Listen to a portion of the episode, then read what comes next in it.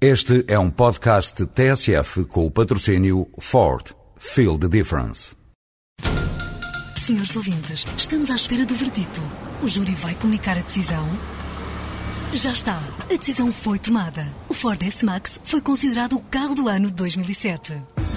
Ford S-Max. Sinta a diferença. O júri sentiu. Ford. Feel the difference.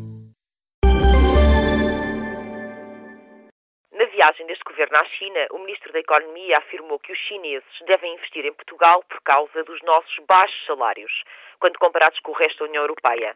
Em Roma, ser romano, na China, ser chinês. O que não falta à China são baixos salários, dez vezes menores do que em Portugal. Então, o que o ministro pretendia com estas desgraçadas declarações? Elogiar o modelo de mão de obra barata? Ou não lhe ocorreram, depois de intensa meditação, outros motivos para atrair investidores? Manuel Pinho esqueceu-se que é o responsável pelo plano tecnológico, que também assenta na qualificação dos recursos humanos? Este ministro, já internacionalmente conhecido pelas suas gafes, afirmou ainda que Portugal é um país com relações privilegiadas com a África.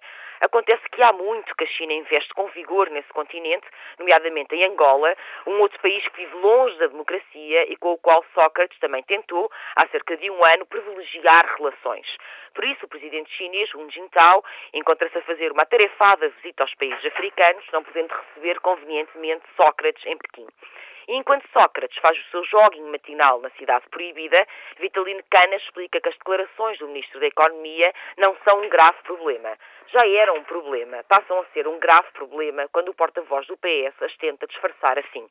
Portanto, convergir os salários portugueses com os salários da União Europeia é para esquecer.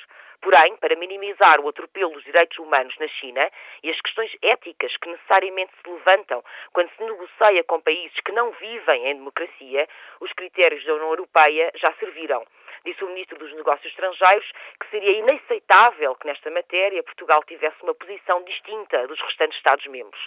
Relativamente aos salários, a União Europeia não importa, mas quanto a ignorar direitos humanos, a União Europeia já tem uma grande relevância. São negócios e não pessoas, dizem eles. É assim com este governo. A Europa é uma mera conveniência e África e China que se entendam.